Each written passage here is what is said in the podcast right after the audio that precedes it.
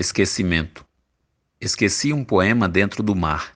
Ele nasceu das águas, das algas, dos silêncios e dos murmúrios, de tanto amar.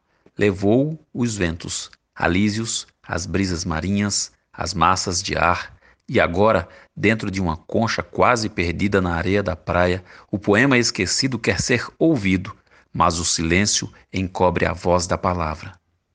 Rubens Jardim